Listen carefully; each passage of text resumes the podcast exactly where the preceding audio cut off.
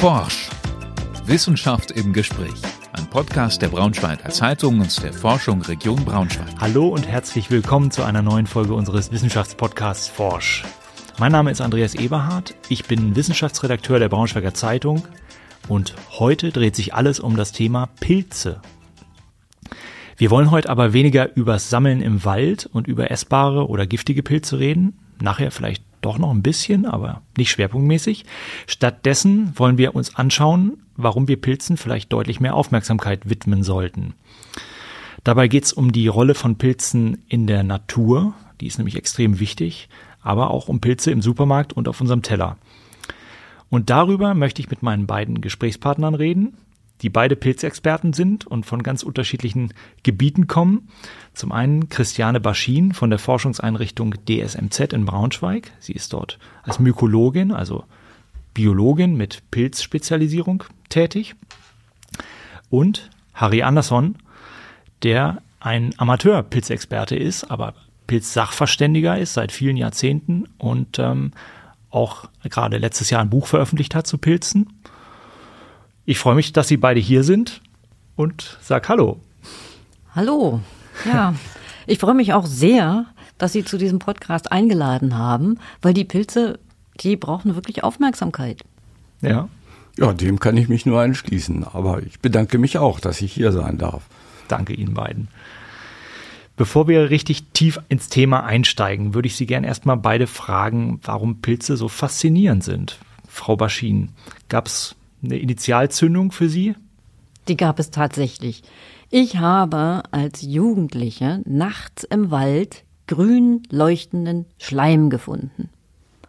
Und dann habe ich mich natürlich gewundert, was das ist, habe den Schleim genommen und sogar in meinen Garten transportiert und habe mich dann schlau gemacht. Und dann kam ich darauf, dass das tatsächlich von Pilzen war. Nicht, vom, nicht von einem anderen Stern. Nicht von einem anderen Stern. Der Schleim war an so einem Baumstumpf.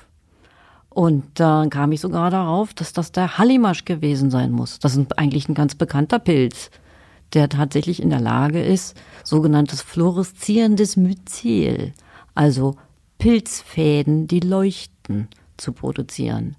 Naja, und dann gab eins das andere. Dann habe ich Biologie studiert und mich auf Mykologie, die Pilzlehre, spezialisiert. Das hat mich nicht wieder losgelassen. War schon ein Zauberwort drin, Myzel, das erklären wir nachher. Genau. Und Herr Andersson, mhm. ja. gab es bei Ihnen so einen Pilzmoment? Ja, der Moment war nicht ganz so aufregend. Das war ein Vortrag in der Volkshochschule zu Pilzen äh, von einem Wissenschaftler aus der Forschungsanstalt für Landwirtschaft.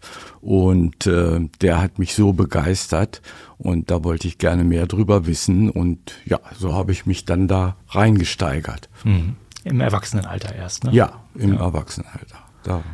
Ja. Wir haben ja schon ein Vorgespräch geführt, das ist nicht geheim. Und Sie haben mir beide erzählt, dass Sie ja, Pilze in ihrer Bedeutung für ein bisschen stiefmütterlich behandelt sehen. Irgendwie. Das gilt sowohl für, ja, was das Wissen über Pilze als Nahrungsmittel angeht, als auch über die Rolle in der Natur.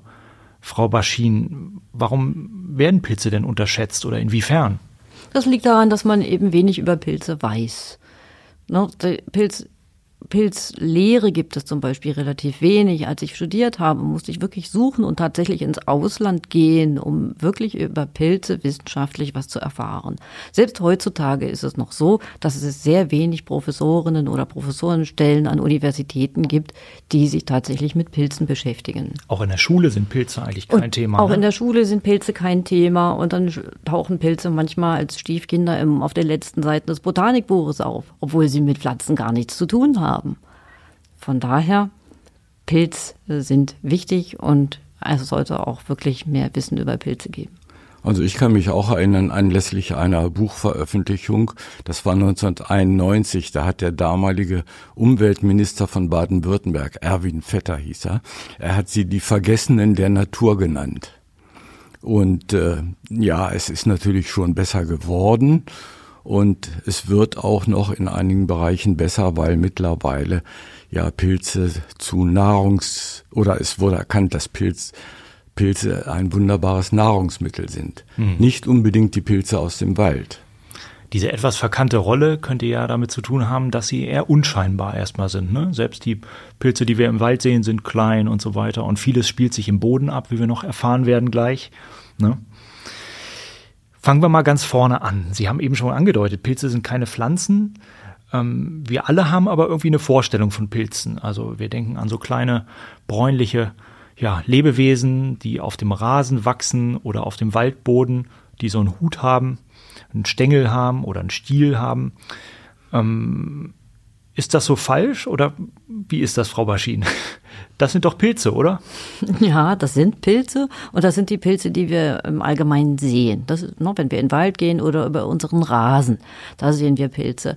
Das sind aber nur die sogenannten Fruchtkörper von Pilzen. Pilze bilden Fruchtkörper und unterirdisch im Boden haben sie dann ein riesiges Geflecht aus fädigen Zellen, muss man sich das vorstellen. Die machen, die wachsen als Fäden, die Pilze.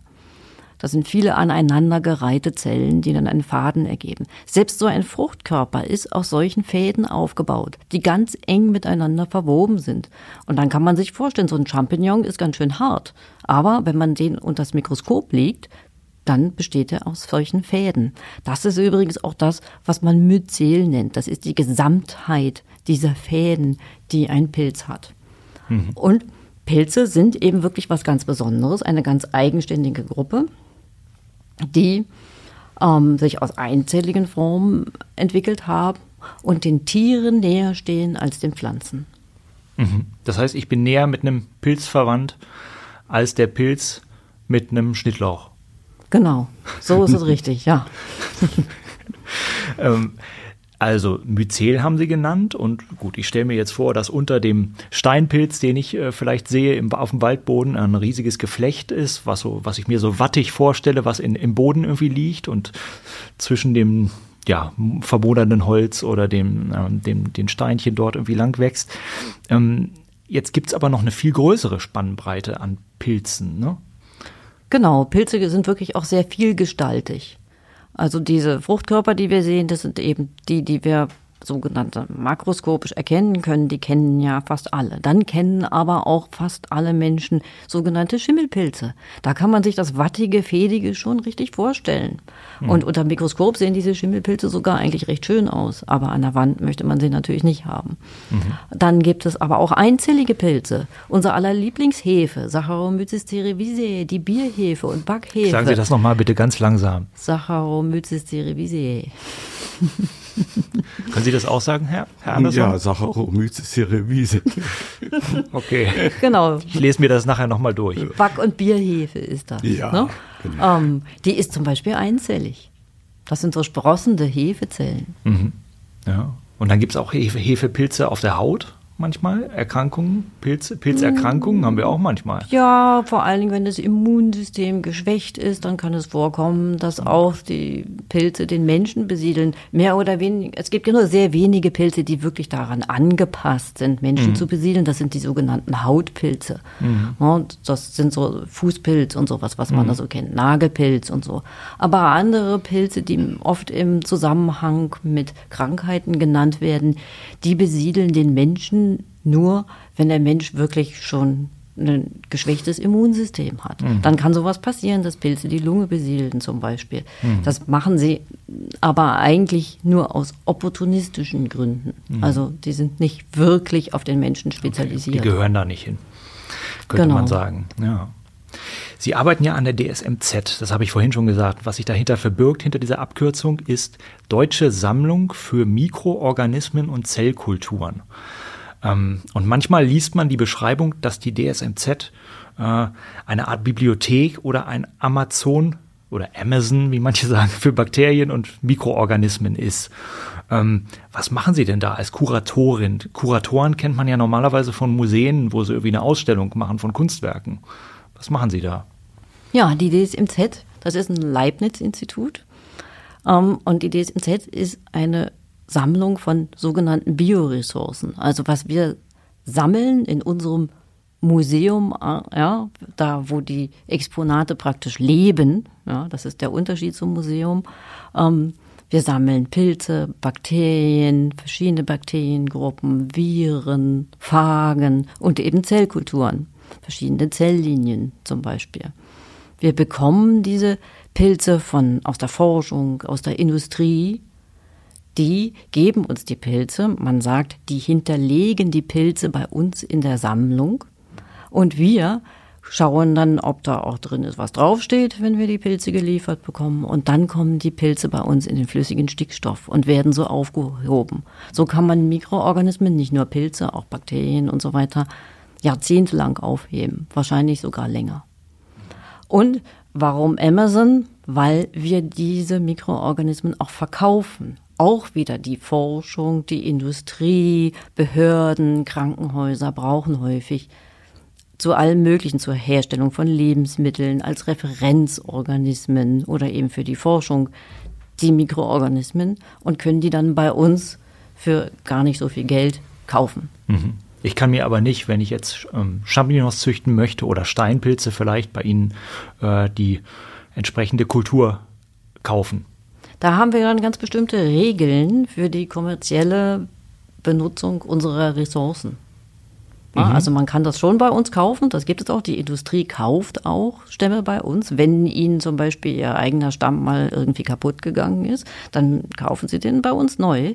Und die Industrie kann aber auch sogenannte Patentstämme bei uns hinterlegen. Also wenn zum Beispiel Pilze genetisch verändert werden, dass sie mehr produzieren von einem bestimmten Stoff, der in der Lebensmittelindustrie wichtig ist, dann werden die auch bei uns hinterlegt. Mhm. Mhm so als Pilz, wie soll ich sagen, Gralshüterin oder Archivarin, ähm, haben Sie ja einen ganz guten Überblick über die, über die Pilze, die wir kennen. Ähm, wie groß ist denn dieser Anteil der bekannten Pilze an dem großen Reich der Pilze? Wie gut ist dieses Reich? So, so nennt man das ja tatsächlich auch wissenschaftlich. Man mhm. spricht vom Tierreich, vom Reich der Pflanzen, genau, das Reich der Pilze. Mhm. Wie gut ist dieses Reich denn überhaupt erforscht? Ja, eigentlich gar nicht so gut, weil wir kennen ungefähr 150.000 Arten unterschiedlicher Pilze. Die, man sagt, es sind 150 Arten, 150.000 Arten beschrieben.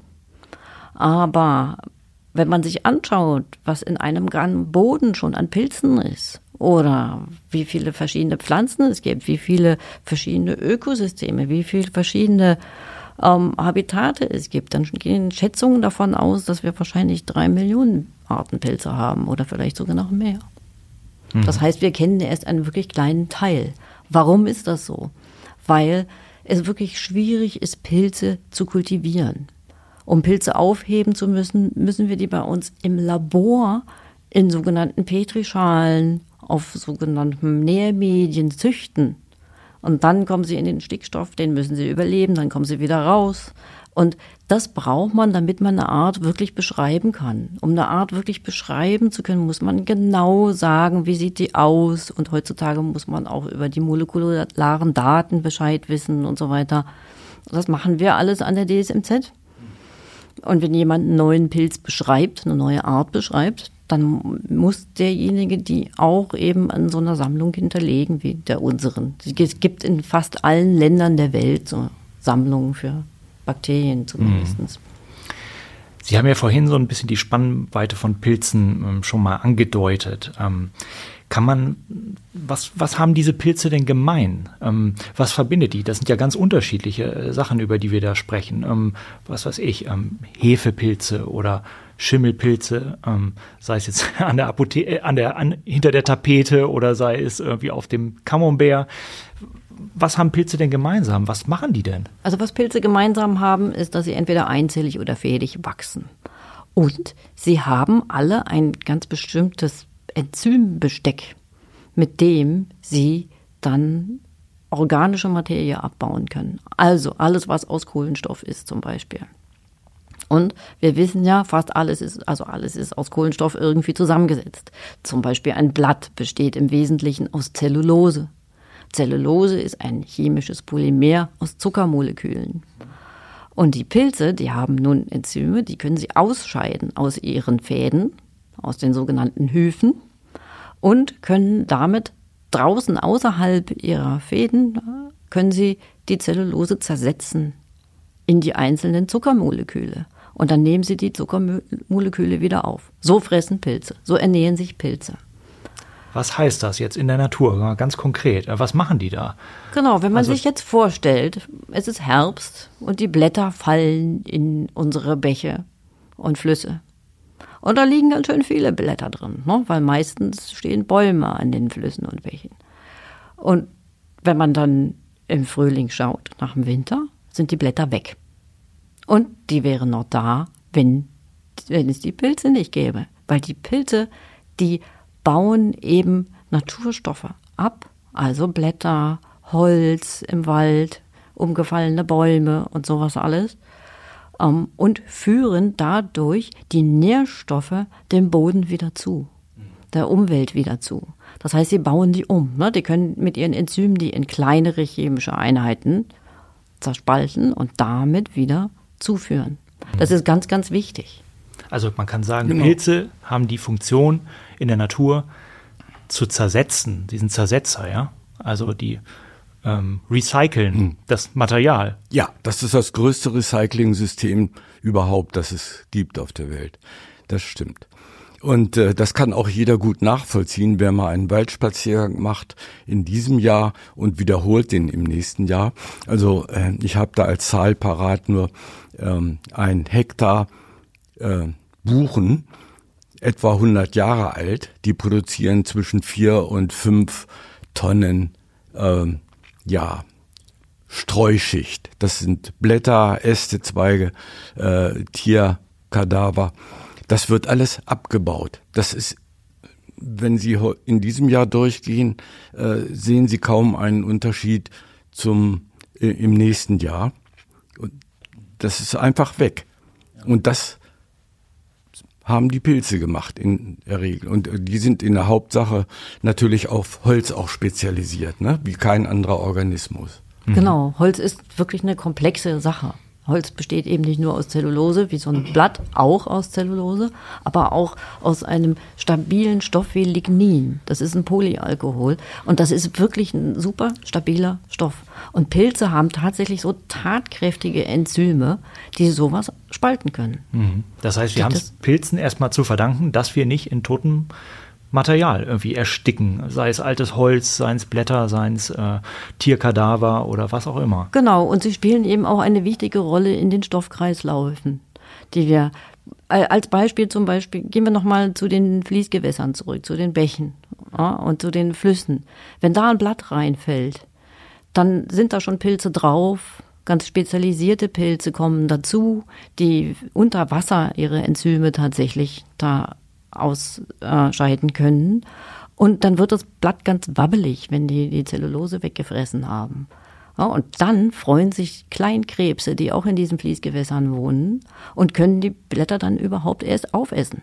Und so verschwinden die Blätter dann. Wenn es also die Pilze nicht gäbe, dann würden die Kleinkrebse verhungern, dann würden die Fische verhungern, die die Kleinkrebse essen. Wie steht's denn um dieses, ja, dieses äh, komplizierte, aber doch unglaublich wichtige, äh, ja, wie soll ich sagen, Recycling-System? Ähm, wissen wir, wie es den Pilzen in unserer Umwelt geht? Also es gibt eine ganze Menge Forschung, sowohl für Pilze im Wasser als auch Pilze an Land und für diese, also es gibt viel Forschung, um diese Recycling-Systeme zu untersuchen. Es gibt Hinweise, dass sowohl Pestizideinsatz in der Landwirtschaft als auch Klimaveränderungen auch Pilz-Lebensgemeinschaften verändern.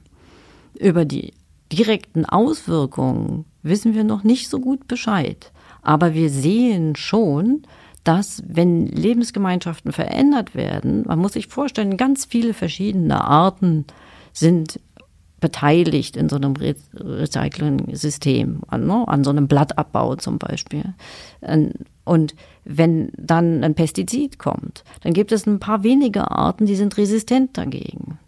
Und die können dann trotzdem zum Beispiel das Blatt mit abbauen. Wenn dann aber auch noch eine Klimaerwärmung dazu kommt, dann ist weniger Sauerstoff im Wasser, dann können die vielleicht nicht mehr so gut da arbeiten. Das heißt, wenn solche Ökosysteme, wie man das nennt, sind, sind wirklich aus Mosaiken aufgebaut. Das sind lauter kleine Steinchen, die zusammenarbeiten, im Grunde genommen. Und wenn man da wirklich das immer weiter verknappt, dann können die wenigen Arten, die übrig bleiben, auf sich ändernde Umweltbedingungen nicht mehr so gut reagieren. Und dann ist schon zu befürchten, dass solche Systeme auch zusammenbrechen können. Wissen wir schon von Vorfällen, dass es wirklich zu solchen Problemen gekommen ist, dass vielleicht, dass es zu Überschwemmungen kam oder so, dadurch, dass halt eben die, das organische Zeug, sage ich mal, nicht vernünftig abgebaut wurde in irgendeinem Fluss oder so etwas? Ich meine, wir haben jetzt in, in der Oder, letztes Jahr hatten wir so, so eine große Katastrophe, da ging es um Algen, da sind alle Fische gestorben. Aber wissen wir auch von Pilzproblemen in der Natur? Wir wissen nur, dass die Pilze, Pilzgemeinschaften sich verändern. Also es kommt schon vor, dass Pilze nicht mehr nicht mehr vorkommen, weil es wärmer geworden ist zum Beispiel. Aber dann wandern auch wieder Pilze aus anderen wärmeren Regionen gegen Norden ein. Also so werden solche Ökosysteme dann wahrscheinlich auch abgepuffert. Und auch wenn wir uns die Pestizidwirkungen in Fließgewässern angucken, dann sehen wir, dass die Lebensgemeinschaften verändert werden. Aber der Abbau ist bisher noch nicht zusammengebrochen. Dazu muss man wissen, dass natürlich wissenschaftliche Forschung immer in Modellsystemen stattfindet. Es ist ganz schwierig, das wirklich eins zu eins zu übertragen auf die freie Umwelt. Da ist es ja schon so, dass dann noch viele mehr Faktoren wie Sauerstoffgehalt oder ähm, saisonale Temperaturschwankungen oder was sonst noch im Ökosystem vorkommt und vielleicht sogar Pilze frisst, ähm, die hat man unbe nicht unbedingt in dem Forschungssystem, in dem man das macht, dabei. Mhm. Aber ich verstehe Sie schon richtig, dass Sie sagen, das ist insgesamt doch ein, ein, Thema, das mehr Aufmerksamkeit verdient. Unbedingt verdient das eigentlich mehr Aufmerksamkeit. Das Problem ist bloß, dass wirklich die mykologische wissenschaftliche Lehre schon wirklich ähm, rar gesät ist, gerade in Deutschland auch, gibt es wirklich wenig mykologische Lehre. Braunschweig ist eine rühmliche Ausnahme. Hier haben wir da lehren Sie beide zusammen an der TU? Einmal ja, ja genau. Ich mache die mykologische Lehre an der TU Braunschweig, aber es gibt auch noch das Julius Kühn Institut. Die beschäftigen sich mit den Pilzen, die Pflanzen angreifen zum Beispiel, zusammen mit dem Thünen-Institut, ja. was die agrarwissenschaftliche Seite der Pilze beleuchtet. Wir haben diese Sammlung und dann haben wir wunderbaren, einen wunderbaren Sachverständigen hier in Braunschweig, den Harry Andersson ja. nämlich. Genau, aber es ist für eine gute Überleitung, Frau Waschi. ich wollte Herrn Andersson nämlich jetzt mal fragen. Ähm, ich wollte das Thema ein bisschen wechseln und zwar jetzt doch mal auf ein paar Pilzarten schauen, die uns vielleicht vertrauter sind. Ähm, erstmal ähm, Champignons, Pfifferlinge, Maronen, Trüffel, Shiitake. Ja. Also, wir reden von ja. Speisepilzen. Genau. Ähm, Sie haben ja nun, wie ich schon gesagt habe, ein Buch geschrieben über Pilze. Ähm, es geht da um die Herstellung und den Handel von Pilzen. Ähm, was fällt Ihnen auf, wenn Sie im Supermarkt vor dem Pilzangebot in der Gemüseabteilung stehen? Das Angebot ist groß, groß geworden, muss man sagen. Die Züchter probieren auch immer mal wieder etwas Neues aus. Ähm, die Kenntnisse darüber, die sind im Handel nicht ganz so äh, vorhanden, wie man es sich vielleicht wünschen sollte. Woran machen Sie das fest? Oh, weil ich selber einfach Supermärkte oder auch den Wochenmarkt, äh, ich will nicht sagen kontrolliere, aber ich, ich gucke mir die Gemüseabteilungen äh, an und ich entdecke immer wieder, dass Pilze Packungen hier zum Beispiel nicht entnommen worden sind, obwohl sie eindeutig, also eigentlich auch für den Laien erkennbar, äh, ja, vergammelt sind. Ne? Hm. Würden Sie sagen, das ist einfach die übliche Nachlässigkeit, die man vielleicht woanders auch feststellen kann, wie wenn mal ein fauler Apfel im, in der Kiste liegt oder so? Oder würden Sie sagen einfach, dass Wissen hat nicht richtig Schritt gehalten, denn das Angebot an Pilzen im Handel ist ja, wie Sie gesagt haben, schon wirklich das deutlich gewachsen in den letzten ja. Jahren und vielleicht mhm. auch Jahrzehnten. Hat das Wissen nicht Schritt gehalten? Da hat das Wissen, das ist die eine äh, Seite der Medaille, nicht Schritt gehalten. Die andere ist einfach, äh, was ich glaube, dass ähm, zu wenig Personal da ist, die da durchgehen und gucken, auch wenn es in der Werbung heißt, wir kontrollieren unsere Gemüseabteilung alle 90 Minuten. Aber dann kommt eben speziell bei Pilzen das Wissen dazu, was eben fehlt. Also ich habe neulich einen Käse gekauft, äh, einen getrüffelten Käse. Und da habe ich gefragt, was äh, für eine Trüffelart ist das denn? Und dann ist die, die hinterm Tresen die Dame an den Computer gegangen und guckte mich treuherzig an und sagte, das waren Buttertrüffel. Naja, Buttertrüffel kennt man aus der Süßwarenabteilung, ne? aber äh, bestimmt nicht äh, aus dem Handel. Stellt man aus Schokolade und Butter her. Ja. ja. naja. Ja, okay, das sind auch besondere Trüffel. Ne? Die sind, glaube ich, benannt nach den, nach den Pilztrüffeln, weil die so ein bisschen auch rund und stachelig Form, ein bisschen genau, aussehen genau, sollen. So werden die ja produziert. Aber ähm, genau. hat erstmal nicht viel damit zu tun. Genau. Ähm, wo sehen Sie denn das größte Wissensmanko? Sie haben sich ja in dem Buch, was letztes Jahr erschienen mhm. ist, so die ganze Kette angeguckt, von der Herstellung, von der Produktion von Pilzzuchtbetrieben bis ähm, ja, über den Handel bis zum Einzelhandel dann. Ähm, wo fehlt es mhm. da am meisten an Wissen? Ja, ich denke, das ist äh, beim Einzelhandel dann letztendlich äh, und natürlich die andere Seite äh, beim Verbraucher und bei den Verbraucherinnen, die einfach die, die Merkmale der Pilze nicht kennen. Die Merkmale, die sagen, dieser Pilz ist frisch oder dieser Pilz, ja, der ist schon ein bisschen gealtert oder er ist sogar schon verdorben. Mhm. Das sind Merkmale, die muss man sich genau angucken. Und die Übergänge sind teilweise eben auch fließend. Wollen wir zusammen mal versuchen, den Zuhörern ein paar Tipps an die Hand zu geben? Also ich habe ähm, hab von Ihnen erfahren, dass Sie im Buch verschiedene Pilzarten ähm, anschauen und, und, mhm. und, dazu mhm. Tipps und äh, Hinweise geben. Jetzt ist der wahrscheinlich verbreitetste Speisepilz auf unserem Teller der Champignon. Ja, der ist relativ unproblematisch, weil er auch robust ist. Ja. Aber äh, ja, dann ist er, Sie finden Klasse 1, Klasse 2 äh, Label da drauf und äh, dann muss man eben mal gucken, braune Flecken gehören nicht auf einen Pilz der Klasse 1 äh, zum Beispiel oder wenn die Schnittstellen des Stiels schon angegraut sind, das ist so ein gelbgrau, ne? das mhm. sieht man schon. Ja. Ne? Dann ist er etwas älter. Man kennt das ja auch, dass die Pilze, wenn sie da so offen liegen, ähm, irgendwann ein bisschen, ich würde sagen, Wasser verlieren. Äh, der Stiel wird ein bisschen dünner, zieht sich zusammen, die Lamellen werden dunkler. Ist das schon eine Qualitätsminderung aus Ihrer Sicht? Nicht unbedingt. Aber gerade weil Sie die Lamellen angesprochen haben, die sind natürlich ganz zu Beginn erstmal äh, gar nicht zu sehen, wenn der Champignon so schön geschlossen ist und wenn er dann langsam aufgeht oder man schneidet ihn an, dann sind die so grau, grau-rosa, noch ganz frisch und werden dann im Laufe der Zeit immer dunkler, mhm. äh, so dass man sagen kann, und die, die, das Ende der äh, Fahnenstange ist dann zum Beispiel so ein schwarzbraun. Mhm. Ne? Aber dann sollte man die Finger auch davon lassen. Das muss nicht sein. Ja. Die müssen deshalb noch nicht verdorben sein, aber dann haben sie ihren äh, Höhepunkt, ihre Reife überschritten. Ne? Mhm. Ein anderer Pilz, der auch oft erhältlich ist oder viel gekauft wird, ist der Pfifferling. Ja. Stammen diese Pilze auch aus Zuchtanlagen wie Champignons oder sind Pfifferlinge Pilze, die man im Wald sammelt? Das sind Pilze, die man sammelt. Das sind sogenannte Mykorrhiza-Pilze. Das kann Christiane nachher vielleicht nochmal erläutern, ist ja ein Fachausdruck. Sie also, beide kennen sich natürlich ganz gut, deswegen ja. kann ich das vielleicht nochmal sagen, deswegen duzen sie sich ja. und äh, ja, ja, sprechen sich so an. Ne? Äh, also Mykorrhiza-Pilze, das heißt, sie wachsen mit Bäumen zusammen. Und das kann der Züchter eben nicht imitieren.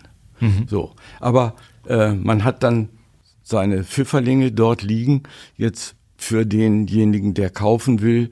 Ähm, Manche Supermärkte sind ja dazu übergegangen, äh, sie ganz offen liegen zu lassen und man darf mit der Hand äh, sich selber die Pilze aussuchen. Da wäre als Verbrauchertipp einfach Pfifferlinge erstmal sind gelblich, weißgelblich, auch Zitronengelb teilweise.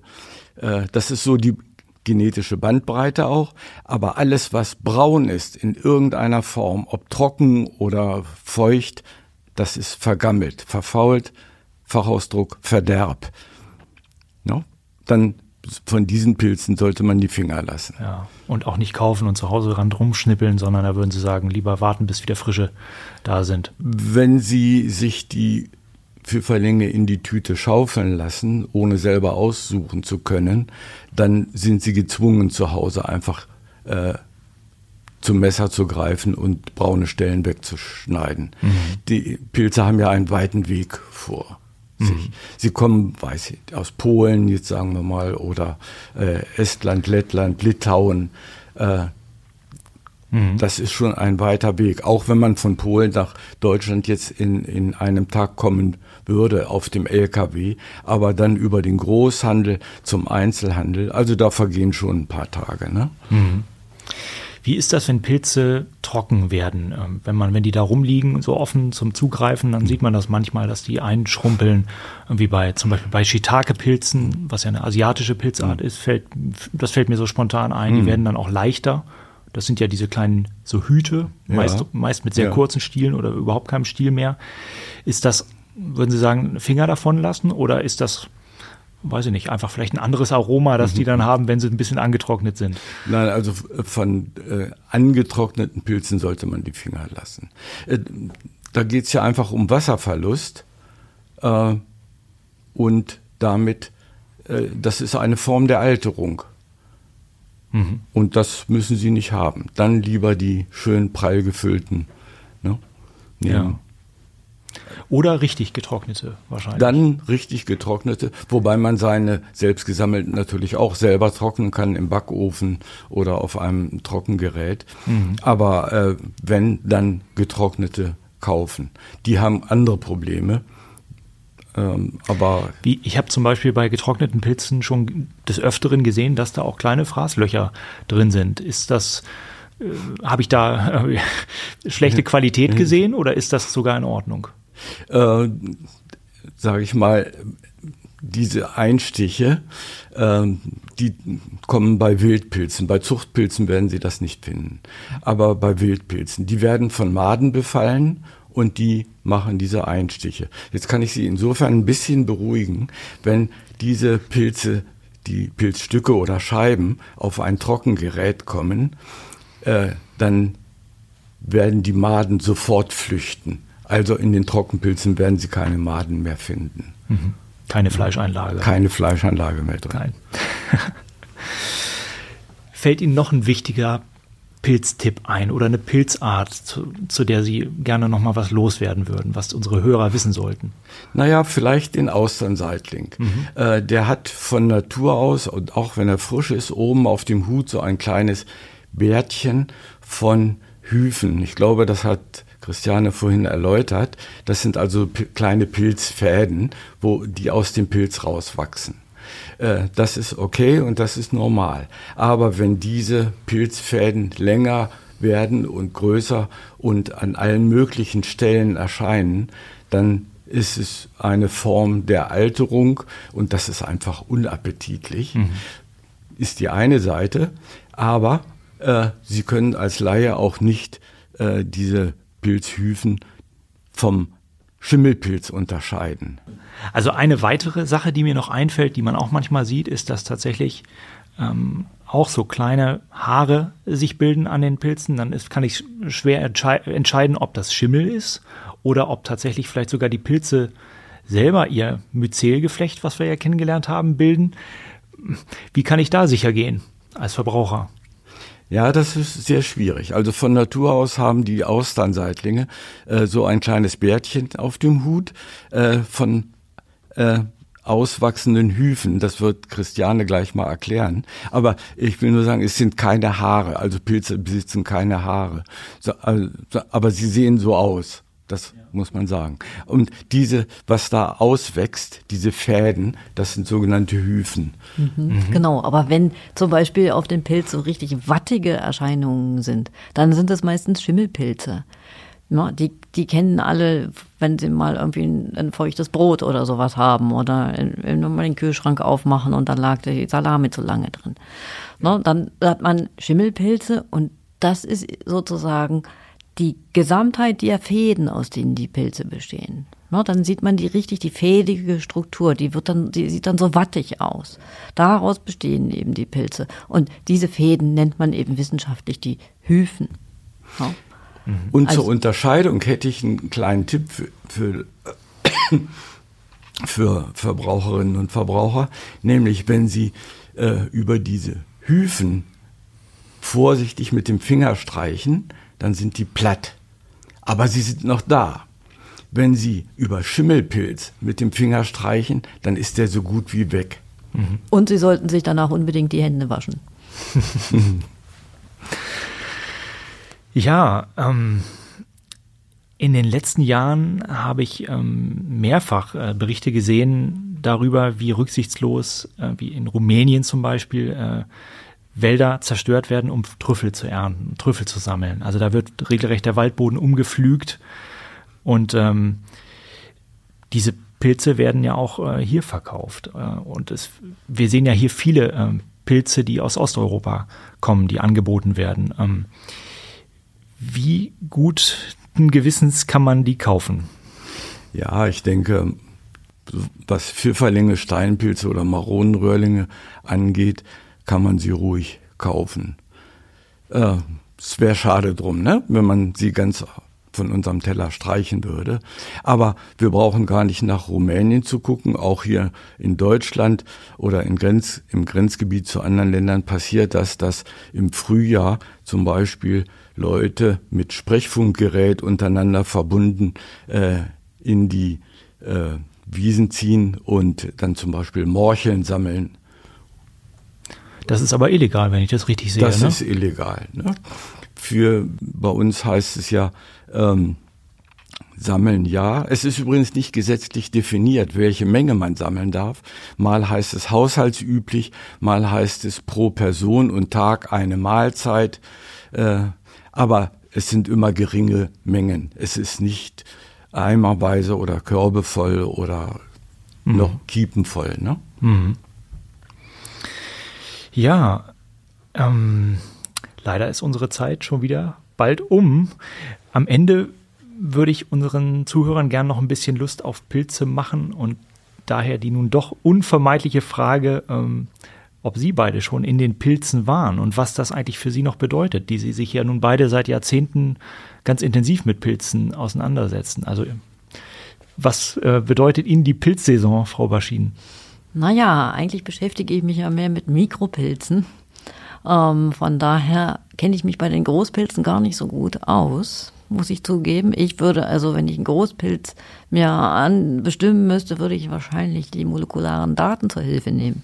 Aber. Sie machen dann einen Abstrich oder was heißt das? Genau, ja. Ich nehme dann ein bisschen was von dem Inneren des Hutes und extrahiere DNA und mache eine PCR und sequenziere den.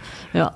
Das, das, würde ich machen. Aber manche kenne ich natürlich. Und mir ist schon aufgefallen, dass bei uns auf dem Campus, wo die DSMZ steht, dass da dieses Jahr wirklich eine große Vielfalt an Pilzen aufgetaucht ist. Sogar riesige ähm, Boviste, riesige Pilze, die so groß waren wie ein Fußball. Von daher freue ich mich besonders auf meine Lehre an der TU Braunschweig. Da lehre ich nämlich die Pilze, die, die Mykologie, wenn man sagt.